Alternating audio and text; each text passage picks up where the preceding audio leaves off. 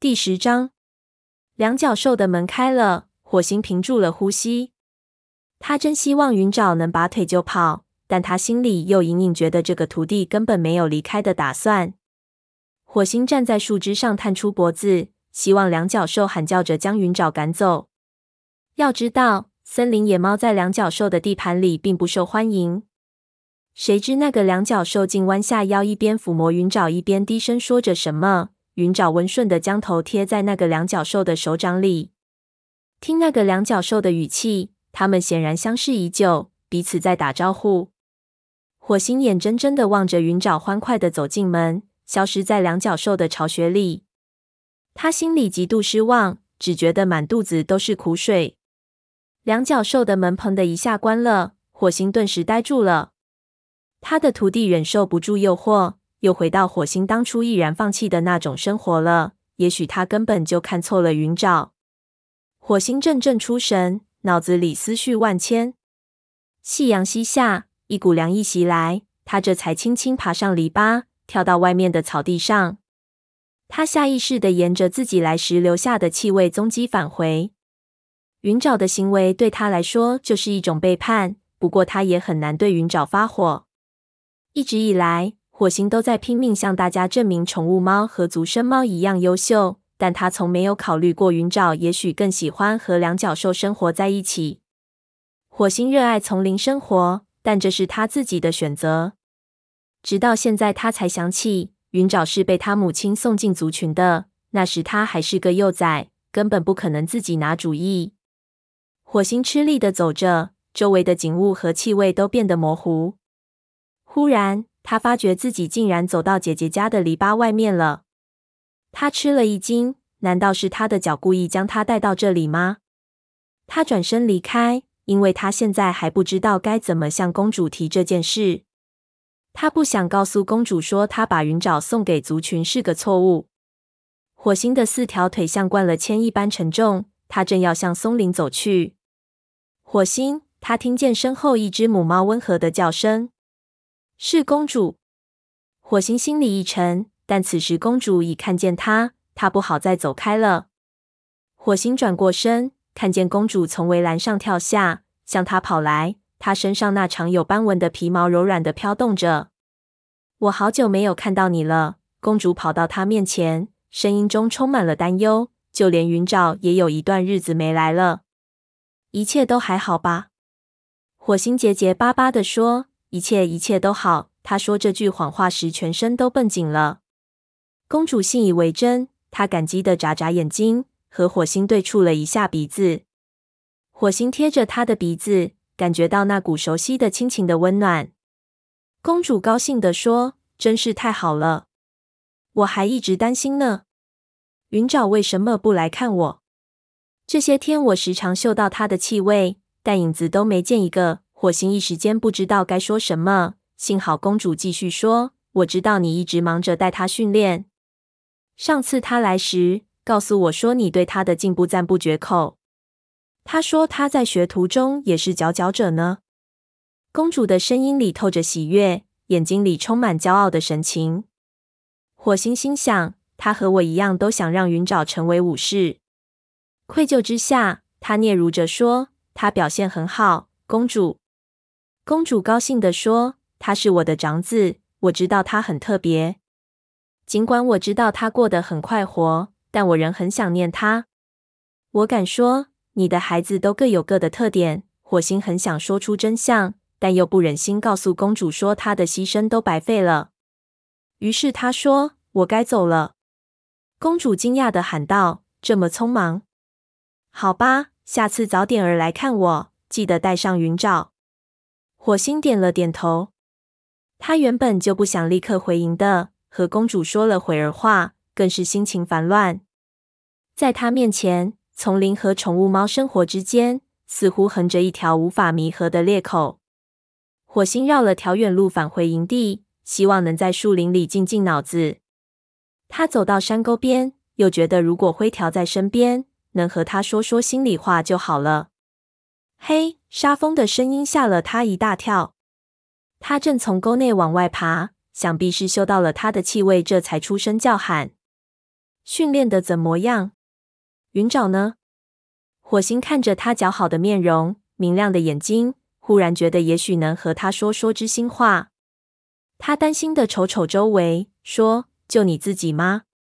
沙风好奇的看着他：“是啊，我本想在晚饭前再去捕些猎物呢。”火星走到山沟边，朝下望着遮掩营地的树冠。沙风坐在他身边，一声不响，但却充满同情地紧挨着他。火星知道，就算自己现在走开，他也不会问任何问题的。他迟疑着说：“沙风，嗯，你认为我把云沼带入族群是个错误的决定吗？”沙风沉默了一会儿，然后诚恳而又小心翼翼地说：“今天我看见他躺在巢穴外的那副样子，我觉得他看起来真像只宠物猫。但后来我想起那天他捕到第一只猎物时的情景。”他还是个小不点儿，却冒着大风雪捉到了一只水老鼠。他看上去是那么的无所畏惧，对他的捕获是那么的骄傲自豪。那时，他就像一只足生猫，一只土生土长的足生猫。火星满怀希望地说：“这么说，我的决定是正确的喽？”沙风没有说话，又隔了一会儿才说：“我想这只能用时间来证明。”火星没再吭声。虽然沙风的话没有给他慰藉，但他知道沙风说的没错。沙风眯缝起眼睛，关切的问：“他出什么事了吗？”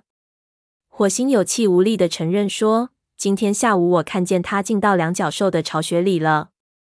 我想两脚兽现在正在喂他东西吃吧。”沙风皱起眉头说：“他知道你在看他吗？”“不知道。”沙风忠告说。你应该明确地告诉云沼，他应当对自己的归属做出选择。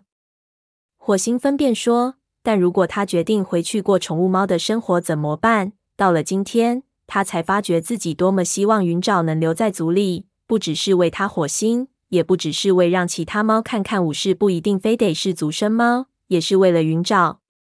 一想到云沼可能离开，他的心便砰砰直跳。沙风柔声说。那也是他的决定啊！如果我这个老师当得再好一点儿的话，沙风截断他的话：“这不是你的错，你不可能控制他的思想。”火星无可奈何地耸了耸肩膀。沙风说：“找他谈谈，看他想要什么，让他自己做出决定。”他的目光中充满了同情，但火星的情绪仍很低落。沙风又说：“快去找他吧。”火星点了点头。沙风站起来，走进树林。火星心里沉甸甸的，爬进山沟，向训练沙坑走去，希望云沼能够沿着他离开的路返回营地。他很不情愿和云沼进行这次谈话，因为他怕把云沼推入歧途。不过，他也知道沙风说的没错，云沼不能生在雷族，而心却在宠物猫生活上。火星坐在沙坑里，眼看着太阳落在树林后面。周围事物的影子渐渐拉长，不过天仍然很暖和。晚饭的时间就快到了，火星开始怀疑云沼是否还回来。这时，他听见灌木丛里响起沙沙声，接着便是一阵小脚的踏的声。他甚至不用闻见云沼的气味，就知道他回来了。云沼支棱着耳朵，翘着尾巴，昂首阔步走了过来。他嘴里衔着一只小老鼠，看见火星。他连忙放下嘴里的老鼠，语含责备地说：“你在这里干什么？我告诉你，我会在晚饭前回来的。难道你不相信我吗？”火星摇了摇头说：“不相信。”云沼受到了伤害，将头歪向一边，分辨说：“哼，我说过我会回来。你看，我不是回来了吗？”火星说：“我看见你了。在哪里看见我了？”火星顿了顿说。我看见你进入两脚兽的巢穴里，那又怎样？云沼的满不在乎令火星瞠目结舌，几乎说不出话来。难道他不知道自己做了什么吗？火星气往上冲，低嘶着说：“你说你是去为族群捕猎了？我捕猎了。”火星轻蔑的看着云沼扔在地上的那只老鼠，说：“你觉得它能喂饱几只猫啊？”云沼说：“嗯。”我自己不吃。火星生气的说：“就因为你的肚子被那些宠物猫的垃圾食品填饱了吗？你还知道回来？”云沼困惑不解的说：“我为什么不回来？我不过是去两脚兽那里找了些吃的而已，这有什么问题吗？”火星一肚子苦水倒不出来，吼道：“我真怀疑你妈舍弃她的长子，把你送到族群里来，这件事做得到底对不对？”云沼反唇相讥：“哼，反正他已经做了。”所以你才能在这里跟我纠缠不清。火星威胁说：“也许我就像个学徒似的跟你纠缠，不过我却能让你当不成武士。”云沼惊讶的睁大眼睛：“你不会的，你不能！我会成为一名伟大的武士，你阻挡不了我。”说着，他狠狠瞪着火星。火星愈加恼怒，吼道：“我告诉过你多少次了，不是仅会捕猎和打仗就能当上武士的。”你必须知道你在为谁捕猎，为谁打仗。我知道我在为谁打仗，和你一样，都是为了生存。火星简直不敢相信自己的耳朵，呵斥说：“我打仗是为了族群，而不是为我自己。”云沼盯着他的眼睛说：“算了，如果能成为一名武士的话，那我也为族群打仗好了。反正结果都是一样。”火星真想把这个徒弟揪过来痛打一顿，但他深吸了口气，极力保持头脑的冷静。他说：“你不能脚踩两只船，云沼。你必须做出决定，要么当一只族群猫，在武士守则的指导下生活；要么去寻求宠物猫的生活。”他一边说着，一边想起当初虎掌发现他在森林边和他的宠物猫老友司马谈话后，蓝星对他也是这么说的。所不同的是，火星从来都是对族群忠贞不渝。自从踏入丛林那一刻起，他就成了一只族群猫，至少他是这么认为的。云沼桀骜不驯地说：“我为什么必须选择？我喜欢这种生活方式，我可不会为了讨你的欢心而改变它。”火星愤怒地说：“这不是为了讨我的欢心，这是为了族群着想。”宠物猫的生活从各个方面都违反了武士守则。云沼没有理会他，而是捡起老鼠，从火星的身边走过，向营地走去。火星深吸了口气，强忍住把云沼逐出雷族领地的冲动。他暗自重复沙风的话，让他自己决定。他跟在云沼后面往回走，边走边告诉自己：毕竟云沼吃些宠物猫的食物也不会带来什么危害。他只希望这件事别被其他的猫发现了。他们走进金雀花通道时，火星听见山沟上有灰土往下滑落的声音。他停下脚步等候，期盼那是捕猎归来的沙风。不过，傍晚的空气中飘来炭毛的温暖气味。炭毛跳下最后一块石头，嘴里衔着草药，一瘸一拐的走过来。火星问：“你还好吗？”炭毛放下嘴里的草药。气喘吁吁地说：“我很好，真的。只不过这条瘸腿总和我过不去，害得我去采草药花了这么长时间。”火星说：“你该告诉黄牙一声。”炭毛摇了摇头：“我不说。”火星赶紧说：“好吧，好吧。”连他都对自己如此不敢违拗炭毛的话感到很是惊讶。让我帮你拿这些草药吧。炭毛顿时两眼放光。他感激地冲火星眨眨眼睛，高兴地说：“愿星族保佑，让你窝里的跳蚤都消失。我不是有意要顶撞你，只是黄牙太忙了。柳黛今天下午进入分娩期了。”火星感到一阵担心，他想起自己上次碰到银溪生孩子的事情了。他没事吧？火星问道。“我不知道，我主动要求出来采集草药，没有在那里帮忙。”炭毛移开目光，嗫嚅着说，脸上闪过一层阴云。我我不想待在那里。火星猜到他也想起银溪了。他说：“那么走吧。”早点儿看见柳带，便早点儿消除担心。说着，他加快了步伐。刚踏进营地，火星便立刻知道了柳带母子平安的消息。只见一只眼和斑尾正从育婴室往外走，他们的眼里饱含温情。欢声笑语隔着会场也能听见。沙风冲过来向他们报告好消息：柳带生了两只母崽和一只公崽。炭毛焦急地问：“柳带怎么样？”沙风宽慰他说：“他很好，已经在给孩子们喂奶了。炭毛吁了口气，高兴地说：“我一定要过去瞧瞧。”说着，一瘸一拐地跑了过去。火星吐出嘴里的草药，四下里张望，说：“云沼去哪儿了？”沙蜂眯缝起眼睛，同情地说：“黑条看见他只带回那么小的一只猎物，就让他去给老年猫们清理床铺了。”很好，火星还是头一回因为黑条的干预而感到愉快呢。沙风语气凝重：“你和云沼谈过了？”“是的。”一想起云沼的漫不经心，柳带分娩给他带来的喜悦，就像烈日下的露珠一样，瞬间蒸发了。沙风催问：“是吗？”他怎么说？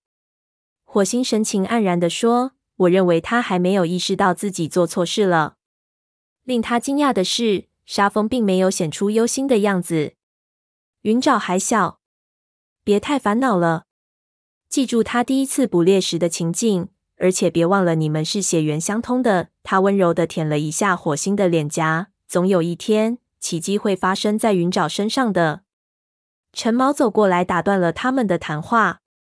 他丝毫不掩饰目光中的轻蔑，讥笑说：“你一定会为你的外甥感到自豪的。”黑条告诉我说，他花了一天功夫只捉回来一根瘦柴。火星心里一沉，就听陈毛又补充了一句：“你可真是位伟大的老师啊！”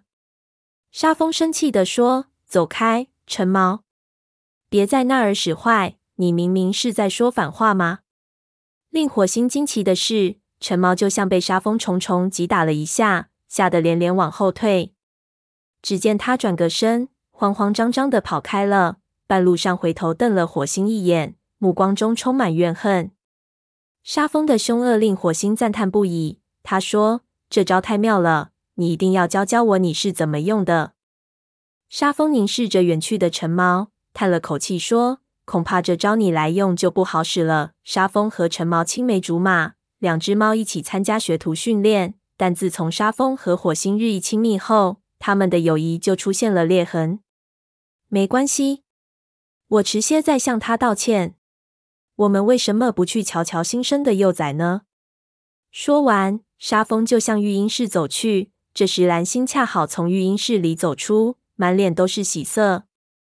等沙风进去后，蓝星胜利般的喊道：“雷族又多了几名武士。”火星高兴地说：“不久之后，我们的武士将会比其他三个族群的都要多。”蓝星的眼里立时笼罩了一层阴云。火星心里一寒。只见蓝星阴沉着脸吼道：“我只希望这些新武士比那些老武士更可信。”沙风的声音从育婴室里传了出来：“你进来吗？”火星定了定神，走进育婴室。柳带躺在由柔软的苔藓铺成的窝里。三个幼崽依偎在他的怀里，身上湿漉漉的，眼睛还没有睁开，便在母亲的肚皮上一阵乱拱。火星看见沙峰的脸上浮现出一种从未见过的温柔神情，他探过身子，轮番在三只幼崽身上呼吸，感受那温暖、带有奶香味的气息。柳带看着，眼睛里深深的流露出心满意足的神色。火星小声说：“他们真棒。”再次看到新生的幼崽，感觉真好，但他同时又感到心里隐隐作痛。上次他看到新生的幼崽，还是在银溪分娩的时候。火星的思绪一下子飞到灰条那里，不知道他的老朋友现在怎么样了？他是仍然陷于悲痛之中呢，还是和孩子们待在一起的合族新生活已治好了他心中的伤痛呢？忽然，火星嗅到虎掌的幼崽的气味，尾巴不由得颤抖了几下。他强抑住内心的厌恶，转头去看他在哪里。金花就睡在他身后的窝里，闭着双眼。两只幼崽正躺在他身边呼呼大睡。黑莓仔看上去就像其他的幼崽一样清白无辜。一刹那间，阵阵愧疚之意袭上火星的心头。第二天，火星一大早就醒来了，对灰条的思念就如乌云压顶般压在他的心口。由于对云沼感到忧心忡忡，火星越加想念灰条了。和沙蜂的谈话固然有所帮助，但他渴望知道灰条的看法。火星在窝里躺了一会儿，暗暗打定主意，今天他要去河边看看能否遇见老朋友灰条。他走出巢穴，伸了个大大的懒腰。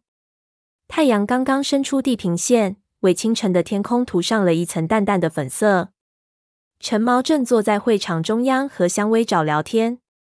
火星奇怪，陈毛对黑条那个温柔的小徒弟有什么可说的？他在用恶毒的流言蜚语毒害香薇爪的心灵吗？不过，陈毛肩膀上的毛都柔顺的趴着，虽然火星听不到他具体说的什么，但他的语气中没有以往常带的那种愤怒。事实上，陈毛同香薇爪说话时的口气温柔的就像一只斑鸠。火星走了过去，陈毛看见他过来，目光顿时转冷。火星朝他打招呼：“陈毛，你愿意带领中午那一班巡逻队吗？”香薇爪兴奋地说。我也能去吗？火星说：“我不知道，我还没有向黑条询问过你的进度呢。”陈毛说：“黑条说他进步很快，那么也许你能和黑条谈谈这件事。”虽然火星不愿显得软弱，但这有可能是化解陈毛敌意的一个机会，但也要带上辣爪和另外一名武士。陈毛破天荒的宽慰他说：“放心吧，我会保证香薇找的安全的。”哦。很好，火星说着，转身走开了。他简直不敢相信，在整个谈话当中，竟然没有听到陈毛的讥讽。火星爬出山沟，立刻向太阳石跑去。森林里久旱不雨，他在地面上腾起团团灰尘。来到太阳石，火星吓了一大跳。他发现，由于两个月滴雨未见，原先石缝中长出的青草都已枯死了。他从一块块大石头下绕行，向河族边界走去。他走出树林，下坡来到河边。这里到处是鸟语花香，伴随着小河流水的哗哗声。火星停下脚步，嗅了嗅空气，没有嗅到灰条的气味。如果他想找到老朋友，他就得冒险进入河族领地。渴望见到灰条的念头越来越强烈，于是火星决定冒险一试。河族的早班巡逻队也许已经出发了，但如果运气好的话，他们现在可能正在别的地界巡逻。火星小心翼翼地爬过边界，提心吊胆地溜出河边的香薇丛，还是没有发现灰条的迹象。他敢不敢渡过河，深入河族领地去碰碰运气呢？渡河不是难事，现在河水很浅，它能够过大部分河面，只有河中心的河沟处较深。不过那里河水的流速不快，它能轻易的游过去。毕竟经过初春那场洪水之后，它比雷族里大部分的猫都更熟悉水性。忽然，一股气味飘来，把火星吓了一跳。是影族的气味。影族猫大老远跑到这里来干什么？影族地界和这条河之间隔着的可是雷族的领地啊！火星紧张的回到香薇丛里。他深吸了口气，想要确定影族气味飘来的方位。没想到，除了影族的气味外，还有另外一种气味。那股气味使他几欲呕吐。气味从河流的上游处飘过来，他认得那股气味，就在不久前他还闻到过。那是病猫身上发出的臭味。火星缓缓地在香薇丛中匍匐，香薇的枝条从他的皮毛上轻轻划过。他看到前方有一株盘根错节的老橡树，那株橡树就在雷族的地界内。由于地面今年遭受风吹雨淋，土层变薄，橡树的树根便暴露在地表之外，粗根盘绕形成一个小小的树洞。影族气味和那股疾病臭味就是从树洞里飘出来的。尽管火星非常害怕，但却决意要保卫雷族领地。他本能地展开利爪。不管树洞里隐藏着什么凶神恶煞，他都要把他们赶出雷族的地盘。火星压住内心的狂跳，从香薇丛里冲了出来。他弓着背站在树洞口，准备迎接一场恶仗。但树洞里犹如死一般寂静，只听得里面传出粗重的呼吸声。火星硬着头皮往里瞅，等眼睛渐渐适应里面的昏暗后，树洞里的情形使他大吃一惊。上次他曾亲眼看着这些猫离开雷族领地，回到他们自己的地盘里。他们就是曾来雷族寻求帮助的两只影族猫，小云和白猴。火星厉声喝道：“你们回来干什么？”在丛林别的猫没被你们传染之前，赶快回家去。他向后裂开嘴唇，露出锋利的牙齿。忽然，他身后响起一个熟悉的声音：“火星，助手！放过他们吧！”